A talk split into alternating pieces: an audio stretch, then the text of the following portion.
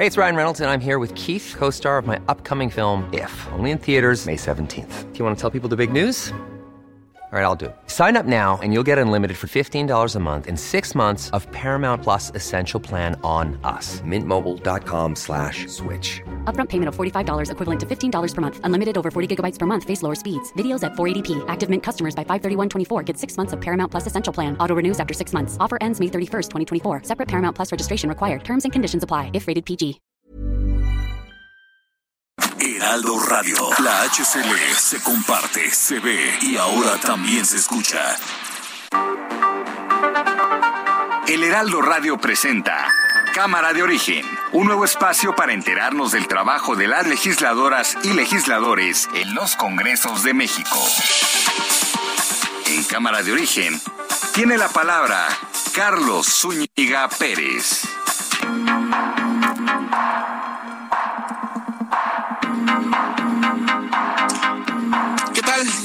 Muy buenas tardes. Gracias por acompañarnos a esta nueva emisión de Cámara de Origen. Estamos transmitiendo en este día, viernes 6 de mayo de 2022, con toda la información que ha surgido hasta este momento. Vamos a poner atención a lo que ocurrió en Cuba con la explosión que se reportó en un hotel, el Hotel de Saratoga. Y mm, por cierto, de manera casual también ocurrió una explosión en España. Eh, se atribuyen ambas a gas, nada tiene que ver, según dicen las autoridades, con eh, algún tipo de atentado o ataque. Y por supuesto, tendremos información de la visita del presidente Andrés Manuel López Obrador a varios eh, países centroamericanos. Por cierto, pues visita Cuba, por eso también este incidente eh, toma relevancia. Y tendremos entrevistas relacionadas al eh, quehacer legislativo. En cuanto al Congreso de Guerrero, se iba a discutir la la despenalización de el aborto y algo sucedió, hubo presiones, hubo protestas afuera y esto se pospone para más adelante. También, por supuesto, vamos a hablar sobre las denuncias que hay en contra de Morena, principalmente por estas campañas de odio en contra de legisladores. De eso lo vamos a estar platicando en la siguiente hora, pero arrancamos como siempre lo hacemos, escuchando cómo va la información a esta hora del día. Son cosas distintas, no se debe de comparar a tabla rasa, pero ya se aprobaron más de 30 mil millones de dólares para apoyar en la guerra a Ucrania. Y llevamos cuatro años desde que estaba el presidente Donald Trump planteando que se apoye con cuatro mil millones de dólares y hasta el día de hoy no hay nada. Alejandro Eduardo Yamatei Falla. Muchísimas gracias. Quiero primero expresar mis sentimientos de emoción de la visita del presidente Manuel Andrés López Obrador. Se registra explosión en Hotel Saratoga en La Habana, Cuba. Explotar el Saratoga aquí mismo delante de mí. Miren esto. El pueblo ayudando, el pueblo ayudando a- al pueblo organizativo de los bomberos, el rescate. Jesús Ramírez Cuevas, director de comunicación social de Presidencia. ¿Tiene alguna información de lo que pasó hoy con Cuba? Solo la información general que hay de los medios. ¿Se mantiene la actividad del presidente? Hasta el momento hasta que no sepamos qué pasó. No hay ningún cambio entonces. Ah, por el momento no. Marcelo Ebrar. ¿Daría la gira a Cuba después de que está ya la información hubo una explosión en un hotel? No, no tenemos previsto cancelar la visita. Jesús Zambrano, presidente nacional del PRD. por la rescisión del contrato por parte del gobierno de la ciudad con la consultora DNV, porque no le gustaron las conclusiones del informe y no quieren darlo a conocer. Y qué violación tan flagrante de las reglas de la transparencia.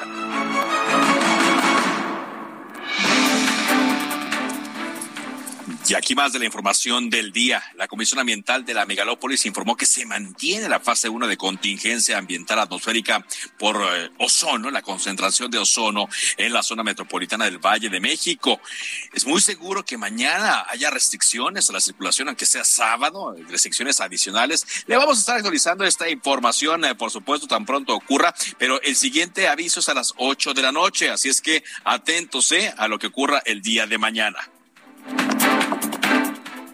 Y elementos de la Fiscalía de Justicia de la Ciudad de México detuvieron aquí en la capital a el empresario Alejandro del Valle. Eres presidente todavía del Consejo de Administración de la aerolínea Interjet. Ya había sido detenido el año pasado, pero en esta ocasión lo detienen por la probable comisión de los delitos de violencia familiar y abuso sexual en agravio de menores de edad. Son preocupantes, graves estas acusaciones. Luego de su visita de ayer a Guatemala, el presidente Andrés Manuel López Obrador continúa con su gira de trabajo por Centroamérica y el Caribe. Ya está en El Salvador. Posteriormente viajará a Honduras. Recordemos también que tendremos eh, pues eh, eh, la visita a La Habana, Cuba.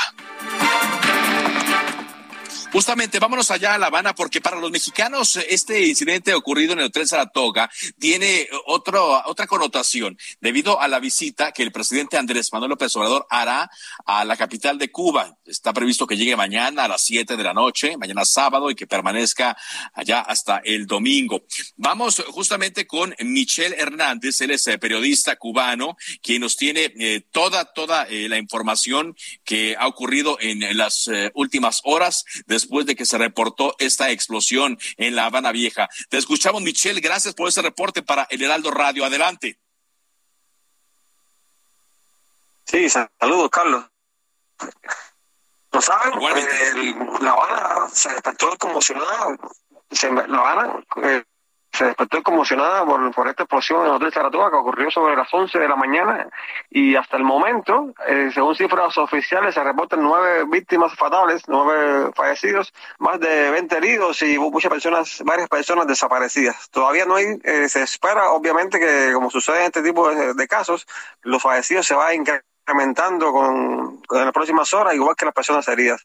Las, eh, las fuerzas de salvamento y rescate están trabajando arduamente para ver si se encuentran personas con vida en, en los escombros de este emblemático hotel cubano radicado en, en La Habana Vieja. Eh, entre, los, entre los heridos hay también se al menos tres niños. Uno de ellos fue operado de una, un trauma cráneoencefálico en el hospital hermano Mejeira y según médicos el pronóstico ha sido favorable después de la operación. El presidente cubano, Miguel Díaz Canel, se ha personado en el, en el lugar de los hechos, se ha, visitado también al personal médico que ha atendido a estas personas heridas en las instituciones.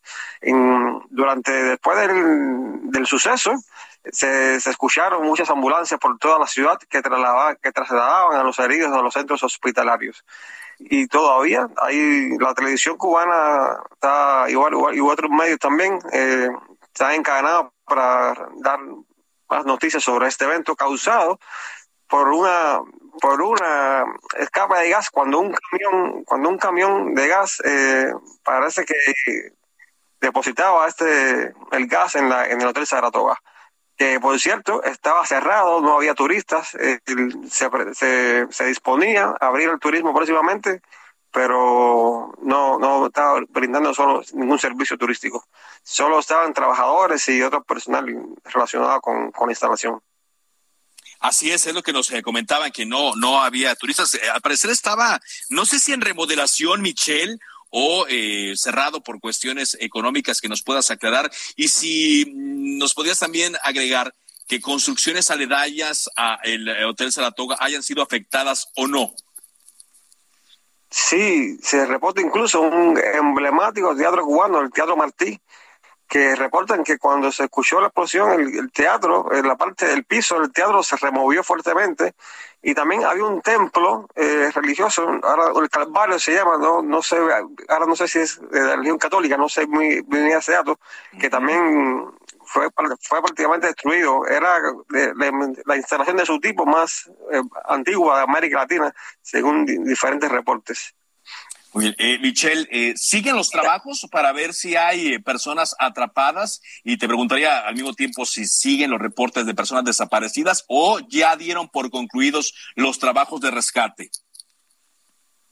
No, siguen, siguen los trabajos de rescate, siguen los trabajos de rescate y autoridades han, han dicho que, que sí, que es muy probable que haya personas debajo de los escombros porque lo cierto es que hay más de 13 personas desaparecidas y varias de ellas se espera que, lamentablemente estén bajo los escombros y, y, el trabajo de rescate está encaminado, como siempre sucede en este tipo de, casos, a ver si se puede rescatar a alguna persona con vida últimamente. Y, y, también cerca del hotel había una escuela con, que estaban en funciones y los niños fueron evacuados y algunos, muy pocos, sufrieron lesiones eh, que no, no fueron de gravedad, pero sí sufrieron algún tipo de lesiones por la explosión.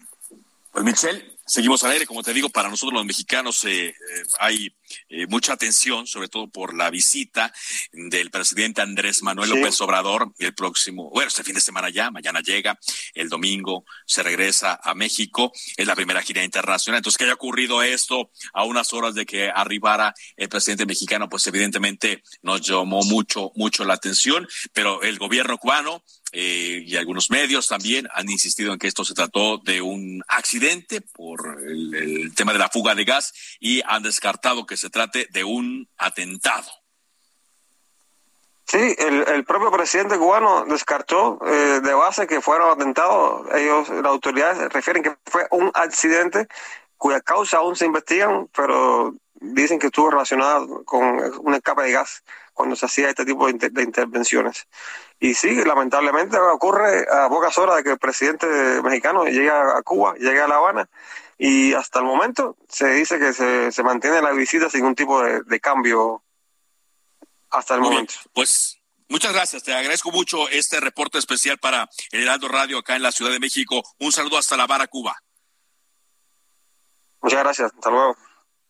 Hasta luego, él es eh, Michelle Hernández, era la voz de Michelle Hernández, periodista cubano desde La Habana, eh, con este reporte. Si hay alguna novedad, se la estaremos comunicando, por supuesto, a través de estas frecuencias.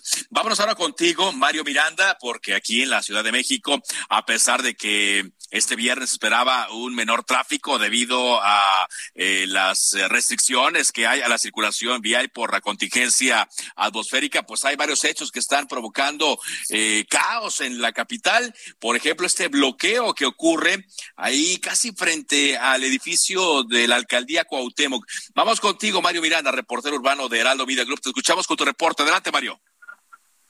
¿Qué tal, Carlos? Buenas tardes. Pues efectivamente nos encontramos en la avenida Insurgentes y la calle Héroes Ferrocarrileros, exactamente en la esquina de la sede del PRI, donde en estos momentos se lleva a cabo un bloqueo por aproximadamente 20 personas de la colonia Buenavista, y es que nos comentan que desde hace tres días no tienen luz ya metieron las quejas a la Comisión Federal de Electricidad, pero hasta el momento no han venido a reparar. Nos comentan que es una mufa en donde está la falla desde hace tres días, por lo cual decidieron bloquear la avenida Insurgentes por ambos sentidos, a pesar de que pues hay contingencia, como bien lo mencionas, la vialidad está muy afectada en estos momentos y pues la gente pues es una de las recomendaciones que no debe salir ahorita a los rayos del sol por la contaminación, pero pues a la gente no le importa esto y está manifestándose para que les vengan a realizar la reparación y les, les, reparen el servicio de luz, Carlos.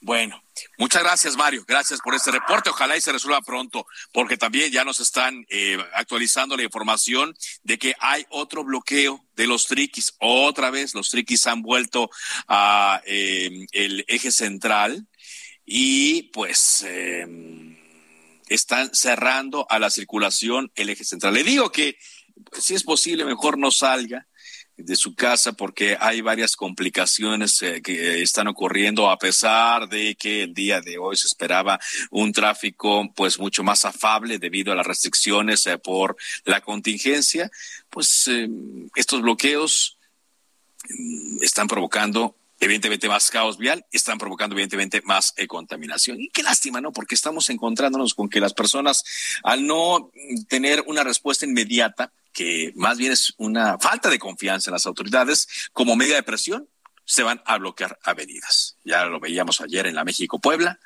por la presunta desaparición de un menor de edad cerraron los dos sentidos de la autopista Inix-Zapaluca a la altura de Río Frío. Están cerrando Avenida Insurgentes y le confirmo que en estos momentos está cerrado Eje Central en su cruce con Avenida Juárez debido a que los triquis que habían sido desalojados eh, de un punto muy cerca de ese lugar están bloqueando otra vez. Mucha precaución. Bueno, vámonos eh, ahora a otro tema.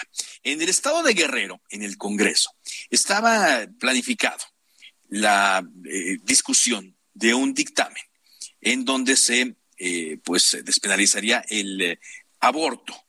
Y eh, algo sucedió, llegaron grupos, estuvieron cercando el, el, Congreso y esta eh, discusión se tuvo que posponer. Agradezco mucho que esté con nosotros Beatriz Mojica, ella es diputada de eh, Congreso del Estado de eh, Guerrero. Gracias por acompañarnos, Beatriz, ¿cómo está? Buenas tardes, Carlos. Buenas tardes a todas y todos. Beatriz, ¿qué sucedió con la discusión que se tenía planeada de, de este tema en el Congreso? Pues en realidad decir de que es parte del proceso legislativo, no hubo ninguna posposición, eh, la discusión ya está. Entonces lo que sucede es que pasó a primera lectura el dictamen eh, y será la próxima semana cuando se dé la segunda lectura y se proceda a votar. Entonces sigue el proceso legislativo. Al final del día valoramos que no era necesario eh, apresurar y sacar todo el proceso el mismo día porque implicaba llamar a otra sesión inmediatamente y eh, acordamos pues que siga su proceso normal como en todos los dictámenes de tal forma que esta semana se, se leyó la primera lectura la próxima semana se será la segunda lectura y se procederá a su votación. Entonces eh, todo confiamos en que eh, ya es tiempo de, de que pasemos a garantizar el derecho a decidir de las mujeres, porque de eso se trata la iniciativa. Esta iniciativa se ha presentado por más de 15 años en, el Congreso de Guerrero y, por eh, algunas visiones que ya quedaron en el pasado no había sido posible. Hoy eh, es posible porque ha sido una lucha de, de los partidos de izquierda, digamos, y sobre todo de las organizaciones de mujeres y esperamos que la próxima semana podamos darle buenas noticias a las mujeres guerrerenses en torno a garantizarles su derecho a decidir y a cumplir. Eh, Carlos, te quiero decir que tenemos que cumplir con dos eh, temas. Una resolución de la Corte que ha dicho claramente que es inconstitucional que se penalice a las mujeres eh, por su toma de decisiones en torno a la interrupción legal del embarazo. Tenemos que atender esa resolución. Y por otro lado, tenemos la doble alerta de género que nos han hecho en recomendaciones específicas por la doble alerta de género que tiene Guerrero por los feminicidios de que debe despenalizarse eh, el aborto en el Estado y, y, garantizar la interrupción legal del embarazo. Pero mire, no estamos sujetos, bueno, más bien los legisladores no están sujetos o exentos más bien a las presiones eh, que han ocurrido en otros lados. Eh, hubo protestas de feministas, hubo protestas también de grupos eh, pro vida, luego también el día, eh, bueno, todo fue el miércoles, donde las feministas exigían la aprobación inmediata de estas modificaciones eh, al Código Penal que permitan la interrupción del embarazo, pero también estaban los grupos eh, pro vida que se retiraron luego de que se enteraron de que se iba a discutir hasta la eh, siguiente eh, semana. Eh, ¿Cómo están ustedes ante estas presiones? ¿Cómo están procesando las diputadas? Pues mira, se ha escuchado a todos los grupos, pero insisto que esto ya va más allá de, de las presiones que pueda haber de uno u otro grupo, porque tiene que ver, ya en nuestro país ha avanzado mucho en este tema, y tiene que ver con que tenemos que tarde o temprano atender la resolución de la Corte. Eh, por eso se ha venido, se ha ido viendo cómo avanzan los estados. Y en Guerrero, insisto, se ha presentado ya hace más de 15 años una y otra vez en cada legislatura y hoy hay las condiciones para que sea aprobado, para atender estas dos recomendaciones. Entonces, eh, eh, los grupos se han manifestado, es natural, se manifiestan los, los grupos, se les atendió en su momento, eh, y ahora eh, pues se resta ya la discusión en el pleno será una discusión seguramente eh, muy muy intensa porque es un tema polémico Sí, claro. Hay dos posiciones muy claras, ¿no?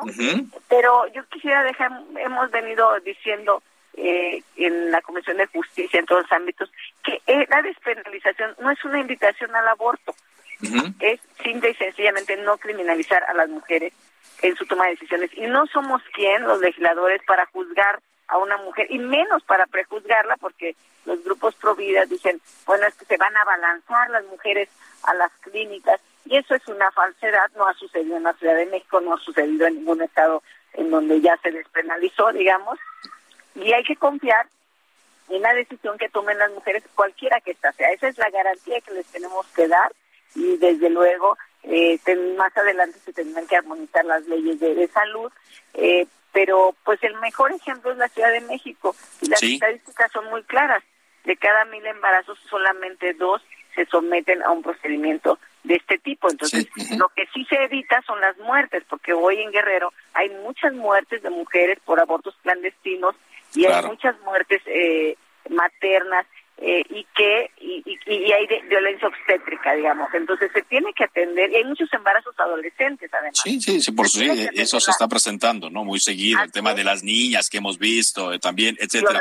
Eh, por eso, medio, a pesar que usted dice que están las condiciones, porque es mayoría, ¿no? Morena, y también están sus aliados, en este, cuando menos en este caso, del PRD y del PT, pareciera que ya estaban todas las condiciones listas para que se, se diera la votación el pasado día miércoles y se aplaza para el próximo día eh, 11 de mayo. ¿Están los, los consensos para que eh, también otros grupos podrían sumarse, por ejemplo, el, PRI? Pues eh, el PRI ha manifestado que tendrá una votación en libertad. Quiere decir que no irán en, en contra, en bloque, ¿no? Porque algunos manifestaron en, en este no se resistían a aceptar que se discutiera la iniciativa el miércoles, eh, por tanto están en libertad, entonces se espera que algunos eh, voten en libertad y apoyen la propuesta. Entonces, eh, sin embargo, pues se requiere solamente mayoría simple, confiamos en que en que la tendremos y que podemos garantizar pues el derecho de las mujeres a decidir, ese es el derecho del que se trata. Insisto, no es una iniciativa para promover el aborto, es simple y sencillamente garantizar el derecho a decidir eh, de las mujeres a su maternidad, o sea, que, sea una decisión la maternidad y no una obligación. Y creo que ese es un, gran avance para Guerrero, dadas todas las problemáticas que, que existen en el Estado en torno a las mujeres. Entonces, usted dice, eh, bueno, más bien yo se lo voy a preguntar, eh, diputada. Llueve, llueve, truene o relampaguee. Eh, el 11 de mayo en la sesión del Congreso se discute este tema. Eh, sí, en la siguiente sesión se tendrá que discutir y, es, y confiamos en que será ya votada. En, en cual, o sea, cual, lo que sigue, eh, este, puede ser el 11 o lo, la sesión que siga, lo que sigue en el proceso legislativo es la segunda lectura de la iniciativa y por tanto su votación. Entonces ya la definición que tomen los legisladores, pues esperamos que ya sea una decisión muy informada, habrá un debate intenso, sin lugar a dudas, eh, pero estamos obligados a aprobarla tarde o temprano, esta iniciativa. Tarde que temprano, pero pues eh, mejor, mejor temprano, ¿no? Eh, ojalá, ojalá y así sea. Que será la próxima semana. Muy bien, próxima semana.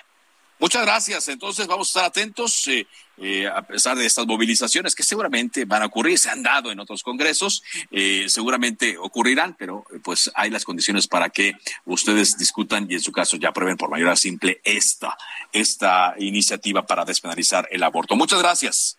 Gracias y será un gran avance para las mujeres guerrerenses. Muchísimas gracias.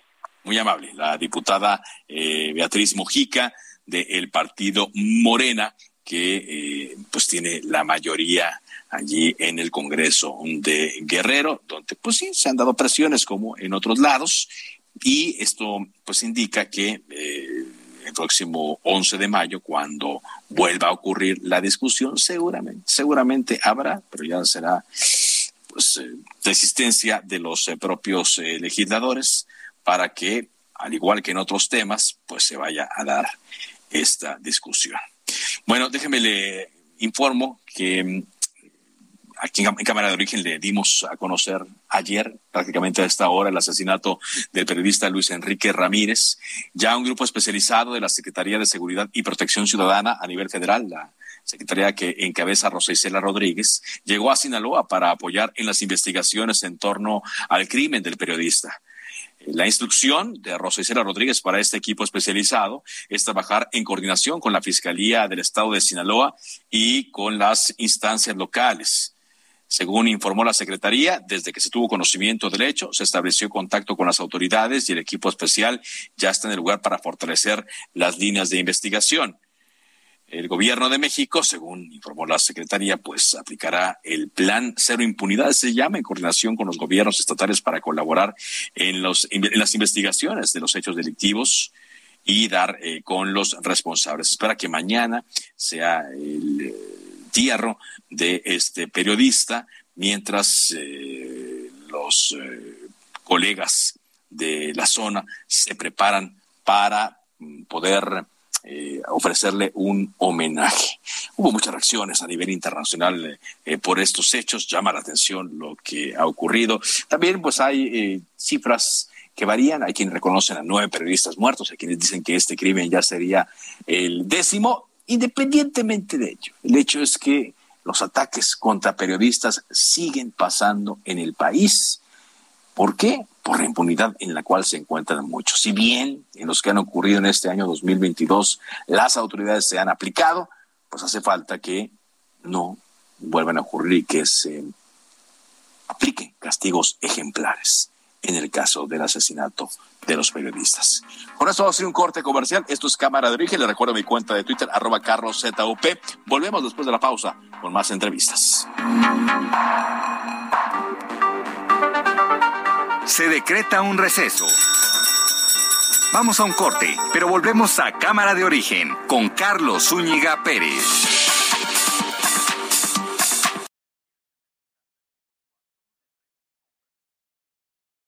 Heraldo Radio, la HCL. Ryan Reynolds here from Mint Mobile. With the price of just about everything going up during inflation, we thought we'd bring our prices down. So to help us, we brought in a reverse auctioneer, which is apparently a thing. Mint Mobile unlimited premium wireless. Ready to get 30, 30, bit to get 30, bit to get 20, 20, 20, bit to get 20, 20, bit to get 15, 15, 15, 15 just 15 bucks a month. So, Give it a try at mintmobile.com/switch. slash $45 up front for 3 months plus taxes and fees. Promo for new customers for limited time. Unlimited more than 40 gigabytes per month slows. Full terms at mintmobile.com. Se comparte, se ve y ahora también se escucha. Se reanuda la sesión. Volvemos a Cámara de Origen con Carlos Zúñiga Pérez.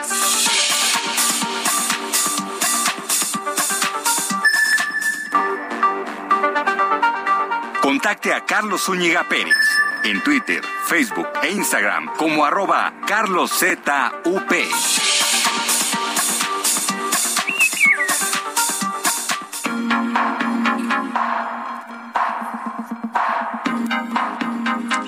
Avanzamos en la información cuando son las 4 de la tarde con 30 minutos tiempo del centro de México. Pues eh, desde hace par de semanas hemos estado escuchando acusaciones en un nuevo término traidores a la patria. Antes ya habíamos escuchado a otros miembros de la mafia eh, del poder y luego conservadores y luego pues se van sumando algún otro tipo de calificativos. Ahora se habla de traidores a la patria.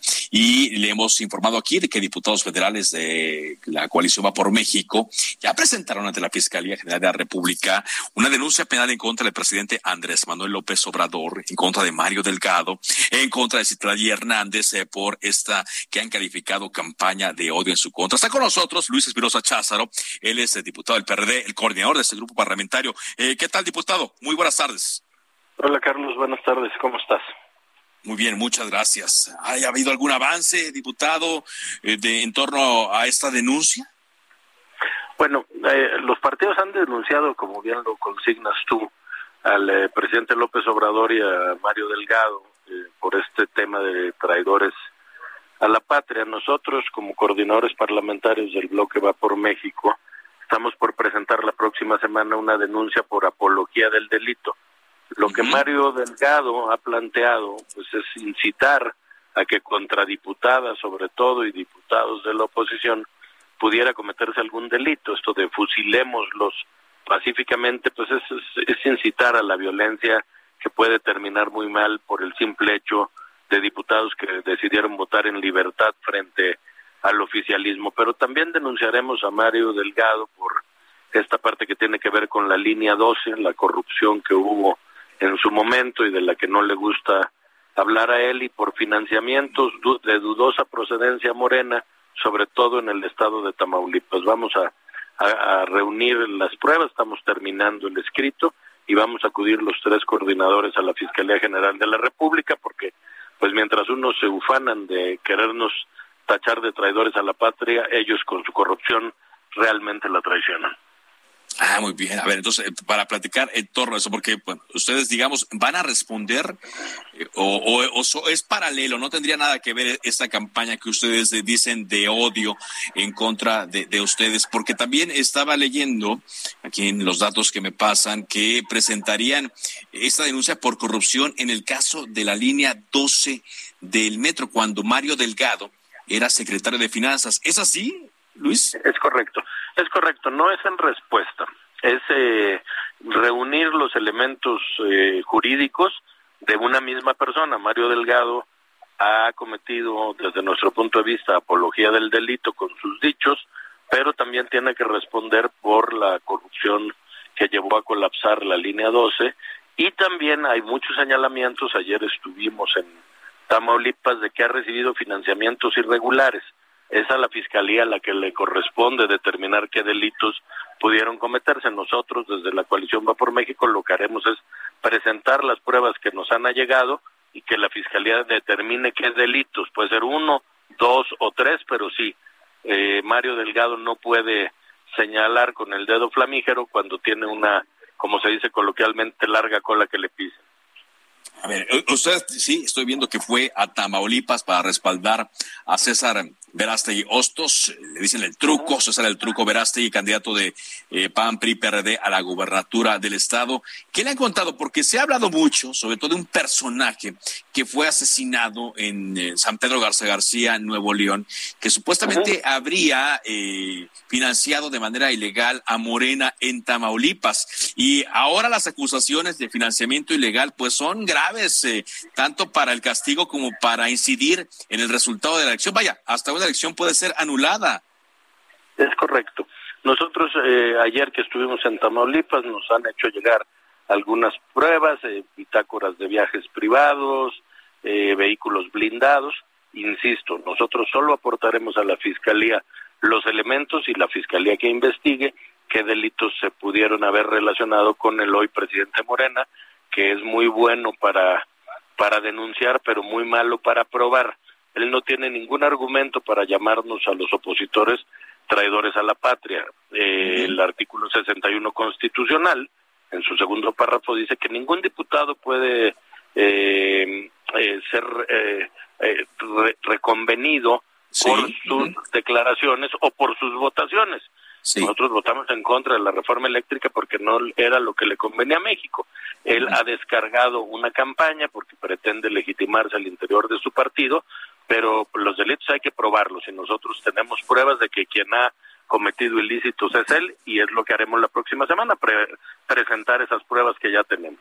Muy bien, ahora estoy platicando con Luis Espinosa Cházaro, el coordinador de los diputados del PRD. No estamos ya, Mario, ante, correjo Luis, ante una serie de denuncias en contra de Mario y de Mario contra ustedes. Es decir, que vayamos a caer en la denuncitis eh, eh, entre los grupos parlamentarios y entre los partidos desgraciadamente la posición eh, radical de Morena y sus grupos parlamentarios nos han llevado a una parálisis eh, legislativa. Lo que no podemos permitir, eh, Carlos, es que nos difamen, ¿no? porque no hay ningún elemento para señalarnos como, como lo pretenden hacer, pero nosotros sí estamos obligados a aportar los datos que tenemos respecto de estas eh, irregularidades del presidente Morena, que son a todas luces, ¿no?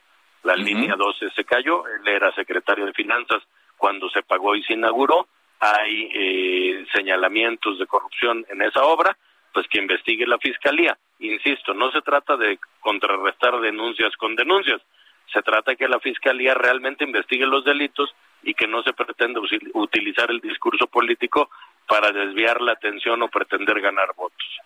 Y esta parte, finalmente, eh, Luis, eh, de, en torno al, a la parálisis, eh, ¿habrá posibilidad de que se destrabe? Digo, entiendo que hay temas en los cuales no habrá acuerdo, como la reforma electoral propuesta por el presidente Andrés Manuel López Obrador, pero una parálisis legislativa, pues el que sale perdiendo es el pueblo de México.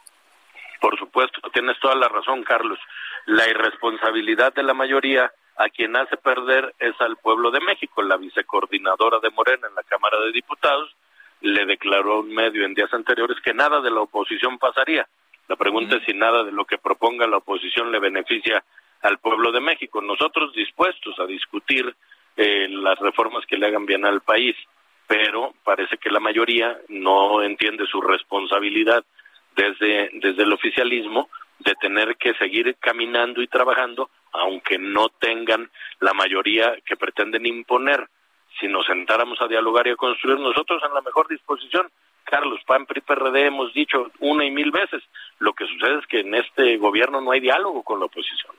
No hay diálogo, no hay un, no hay de, un poco eh, un comportamiento, digamos, eh, profesional, ¿no? De dejar eh, las discusiones en la sala de sesiones, ¿no? Quizá darle la vuelta a la página, no, como que hay ganas de revancha siempre, ¿no? Claro, tú viste que una vez discutida y desechada la reforma eléctrica que envió el presidente, pues la oposición acudió a las sesiones posteriores y lo que hizo la mayoría pues fue llevar fotos de los coordinadores parlamentarios llamándonos traidores a la patria en, una votación libre que la Constitución nos permite, que la legalidad nos permite y que ellos pues no entienden, no entienden que para cambiar la Constitución ahora necesitan eh, negociar y convencer a la oposición y pretenden forzarnos, ¿no? Lo hicieron durante esa discusión, la Cámara sitiada, eh, muchos eh, diputados amenazados, así no es como se debe hacer política en el siglo XXI, no una democracia como la que pretendemos ser en México. Gracias, diputado, por esta entrevista. Gracias a ti, Carlos. Buenas tardes. Luis Espinosa Cházaro, el, coordinador de los diputados del PRD. Pues sí, estamos cayendo ya en esta mm, araña de denuncias que de un bando a otro se están dando. Estamos cayendo también en los calificativos y en las descalificaciones, por supuesto.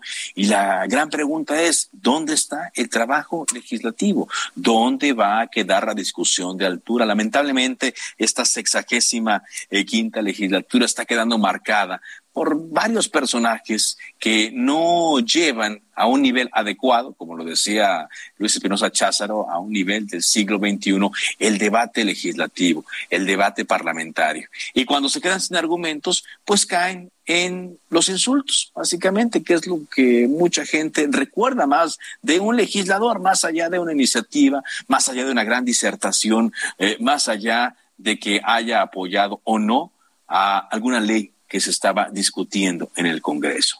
Lamentablemente son los tiempos que nos están tocando, pero quien resulta perjudicado es el país o la patria o el pueblo o como quieran poner.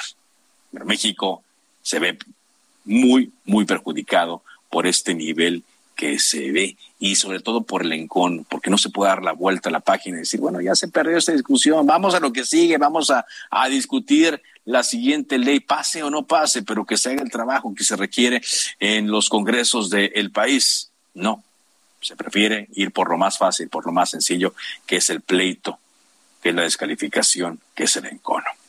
Vámonos ahora contigo, Jorge Almaquio, con más información. Adelante, Jorge.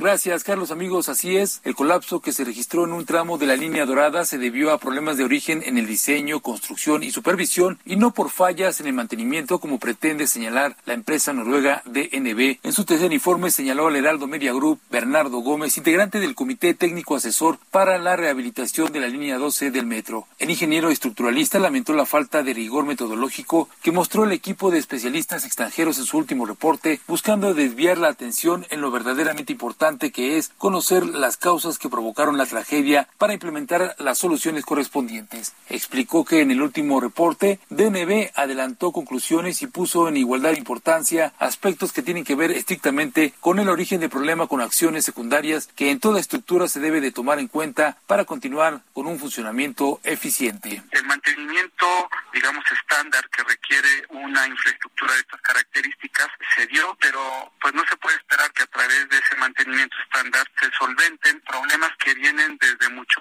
mucho más allá de la operación misma del, de la infraestructura, ¿no? Lo que provocó el incidente del 3 de mayo del año pasado no fue una falta de inspección en estructura, en las vías, en las columnas, eh, no, lo que lo que provocó lo ocurrido hace un año fue un problema de diseño de construcción y de supervisión. Explicó que con todas las acciones de mantenimiento realizadas por las autoridades era imposible detectar los vicios ocultos como lo pretende señalar DNB y menos evitar un colapso como el que se dio en la estructura del sistema de transporte colectivo Metro. El mantenimiento nunca va a evitar un colapso, nunca va a evitar una falla súbita como la que tuvimos donde pues no hubo aviso. Eh, el, problema con este tipo de fallas es que sin previo aviso se presentan y, y lastiman a las personas que están haciendo uso de la infraestructura. Entonces, ese es el problema, el desviar la atención dándole una igualdad de importancia a aspectos técnicos que se solventan desde el principio, desde el propio origen de una obra de infraestructura. El especialista reconoció que, en lo general, los dos primeros reportes dejan ver un procedimiento ingenieril, metodológico, responsable, razonable y que permite que las conclusiones a las que llegan sean válidas y sólidas. Carlos amigos, el reporte que les tengo. Gracias, muchas gracias eh, Jorge Almaquio por este reporte y yo le daba un preámbulo también un poquito antes del reporte de Jorge del tema de las denuncias porque continúan por este tema de la campaña de odio. La diputada panista María Elena Pérez Jaén Cermeño interpuso eh, una demanda, pero ahora lo hizo ante instancias eh, de transparencia, acceso a la información y protección de datos por la presunta violación de datos personales y acoso contra legisladores de oposición. Está con nosotros en la línea telefónica. Diputada, ¿cómo está? Muy buenas tardes. Se cortó la comunicación. Marilena, ¿me escucha? ¿Ahí me escucha Marilena? Dígame. Aquí Carlos Ulliga, ¿ya me escucha bien? Ay, permítame. Sí, claro, Carlos, buenas tardes. Dame un minuto, déjame sentarme ah, nada. sí, claro, claro. Por supuesto, entonces en un momentito vamos con usted. Eh, esta, como le digo, no es la primera medida implementada por diputados de oposición en contra de diputados morenistas. Eh, ya escuchábamos lo que nos decía el eh, diputado Luis Espinosa Cházaro en torno a la denuncia que va a presentar y ahora se suma este recurso que Marina Pérez Saén exige al instituto Cuéntenos un poco eh, qué es lo que llevó a usted, Mariana, ahí a esta instancia. ¿Qué fue lo que lo que usted detectó? Muy buenas tardes. Hola, ¿qué tal, Carlos? Muy buenas tardes a ti y a todo tu auditorio.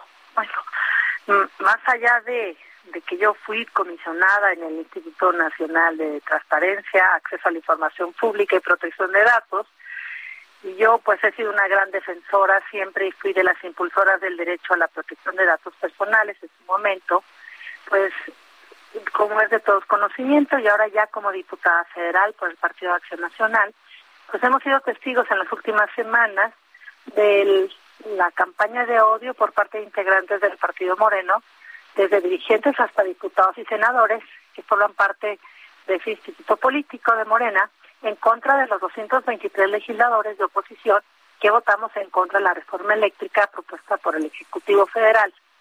Y pues, recordaremos que el 18 de abril de 2022, este pasado 18 de abril, Morena anunció el inicio de esta campaña de odio contra los legisladores, eh, como ya lo mencioné, que votamos contra la reforma eléctrica.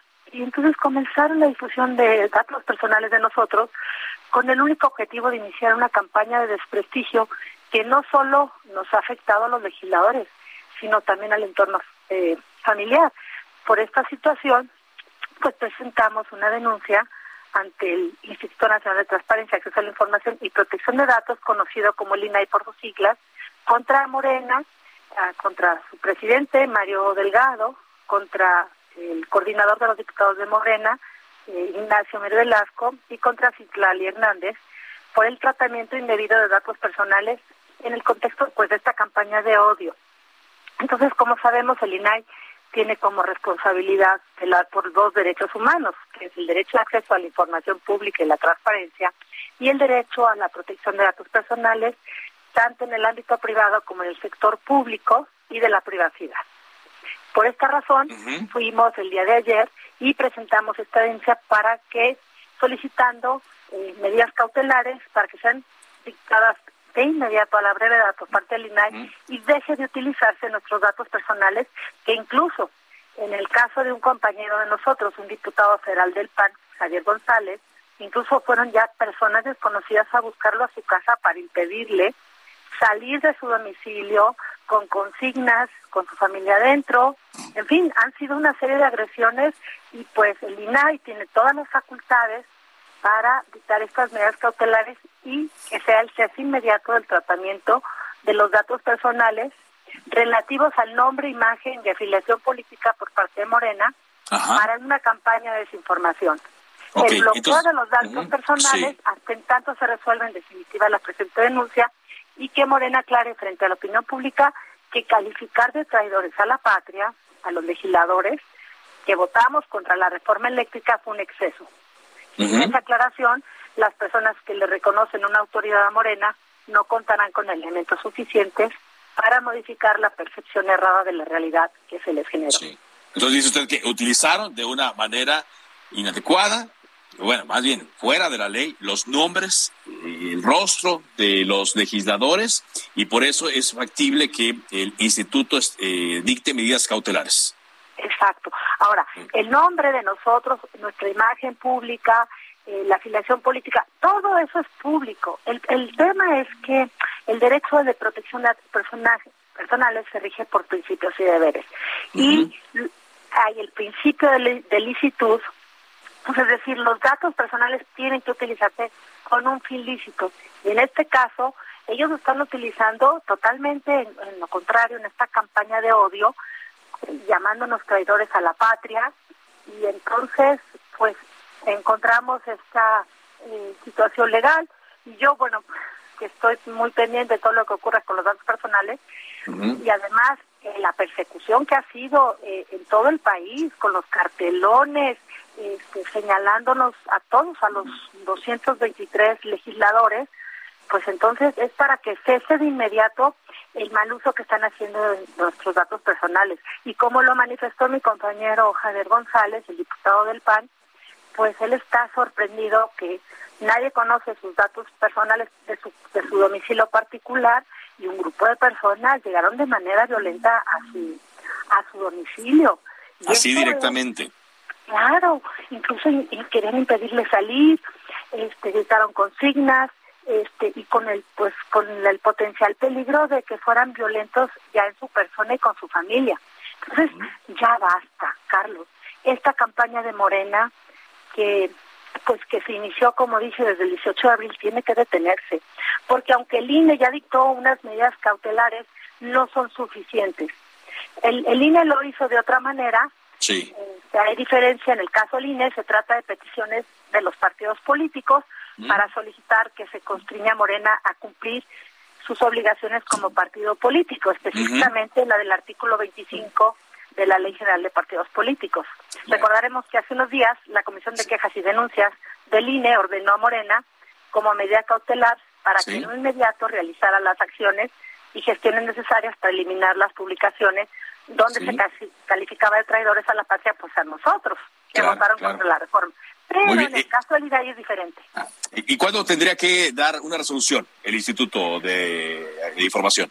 La ley es omisa en los plazos, pero nosotros lo que yo le ayer lo decíamos en la conferencia de prensa y que va sustentado en la denuncia que presentamos, va acompañada de todas las pruebas. Entonces, pues la esperanza que yo tengo es que el INAI pues no le tiemble la mano, que no sean temerosos y que eh, pues actúen de inmediato porque ya les presentamos, nosotros ya le aportamos incluso ayer las pruebas en, un USB y pruebas también este, en papel escrito de toda la eh, de toda la campaña de odio. O sea, ya lo único que tienen que hacer ellos es que inicie el procedimiento de verificación y se dictan las medidas cautelares, que es lo que estamos pidiendo. Pero pues el temor del INAI, ojalá que no nos decepcionen mis colegas, los comisionados del INAI, y actúen ya de inmediato, porque esto, esto puede llegar incluso a agresiones físicas. Es, así es, lamentablemente. Muchas gracias, diputada, por esta entrevista. Muchas gracias, Carlos, por esta oportunidad. Muy buenas tardes a todos. Gracias. diputada del Partido Acción Nacional. Vámonos ahora contigo, Claudia Espinosa, corresponsal de Heraldo Media Group en Puebla, acerca de pues este hecho que provocó ayer que la autopista México-Puebla estuviera eh, bloqueada durante más de 15 horas. Adelante, Claudia, con este reporte. Así es, te saludo con gusto a ti y a todos los amigos de la Heraldo Media Pues casi 16 horas estuvo bloqueada esta autopista en el kilómetro 63 a la altura de la comunidad del Río Frío por pues este pequeño Edwin de nueve años de edad que fue eh, raptado, según lo decían los propios familiares en esta zona del Estado de México. Por ello, y bueno, pues a pesar de que ellos habían asegurado se dio un rescate, no habían podido obtener la devolución del menor y decidieron cerrar por este espacio de más de 15 horas los dos carriles de la autopista México-Puebla, generando pues un tráfico impresionante durante toda la tarde, noche de ayer. La realidad fue reabierta alrededor de las dos de la mañana y esto porque autoridades de la Fiscalía de Hidalgo dieron a conocer que habían logrado pues encontrar el vehículo a través de las cámaras de vigilancia, eh, como accedía a la Ciudad de México y posteriormente se desviaba hacia la zona de Tula en Hidalgo. Ahí detuvieron la unidad y se encuentra pues un hombre de entre 40 y 45 años de edad presentado ante las autoridades de la Fiscalía de Hidalgo y se logró pues recuperar al menor que viajaba con él. Fueron avisadas tanto la tía como la madre en el transcurso de la madrugada y esa fue la razón por la que liberaron la autopista. Hay que mencionar que hay esta línea de investigación que tiene que ver con el secuestro, pero también se está investigando pues un tema de carácter familiar que sería una sustracción de menores. Esto todavía no ha sido confirmado por las autoridades en este caso de la Fiscalía de Hidalgo que se está haciendo cargo de la investigación al haber sido detenido ahí, pero también de la Fiscalía del Estado de México que eh, pues es la zona en donde se ubica este hecho. La Fiscalía de Puebla también participó debido a que primero se había mencionado había sido trasladado el menor hacia San Martín Texmelucan. Esta versión se descartó, pero bueno, finalmente pues eh, encontraron el pequeño, aunque esto no salvó a todas las personas que ayer querían cruzar para cualquiera de los dos lados que estuvieron pues detenidas toda esta horas. estuvieron detenidas y pues eh, nadie nadie les va a regresar el tiempo que perdieron y en su caso el dinero a muchos eh, de ellos. Muchas gracias por ese reporte, Claudia. Muy buena tarde. Muy buena tarde, sí. Digo, lamentablemente nos encontramos, le decía, en esta escasez de confianza hacia las autoridades, tanto así que muchas personas prefieren mejor ir a bloquear para que volteen a vernos, para que el caso se resuelva rápido, pero es un asunto muy peligroso, ¿eh? porque un día va a ocurrir algo más grave en el bloqueo de lo que denuncian las personas que se van a bloquear. De esta forma, llegamos a la parte final de Cámara de Origen. Gracias por habernos acompañado a lo largo de esta semana. Deseo que pase un muy buen fin de semana. Recuerda que lo esperamos el próximo lunes a las 4 tiempo del centro de México. Se cita para el próximo programa. Cámara de Origen, a la misma hora, por las frecuencias de El Heraldo Radio. Se levanta la sesión. Heraldo Radio 98.5 FM, una estación de Heraldo Media Group, transmitiendo desde Avenida Insurgente Sur 1271, Torre Carrachi, con 100.000 watts de potencia radiada. Imagine the softest sheets you've ever felt. Now imagine them getting even softer over time. That's what you'll feel with Bowl and Branch's organic cotton sheets. In a recent customer survey, 96% replied that Bowl and Branch sheets get softer with every wash. Start getting your best night's sleep in these sheets that get softer and softer for years to come. Try their sheets with a 30-night guarantee. Plus, get 15% off your first order at bowlandbranch.com. Code BUTTERY. Exclusions apply. See site for details.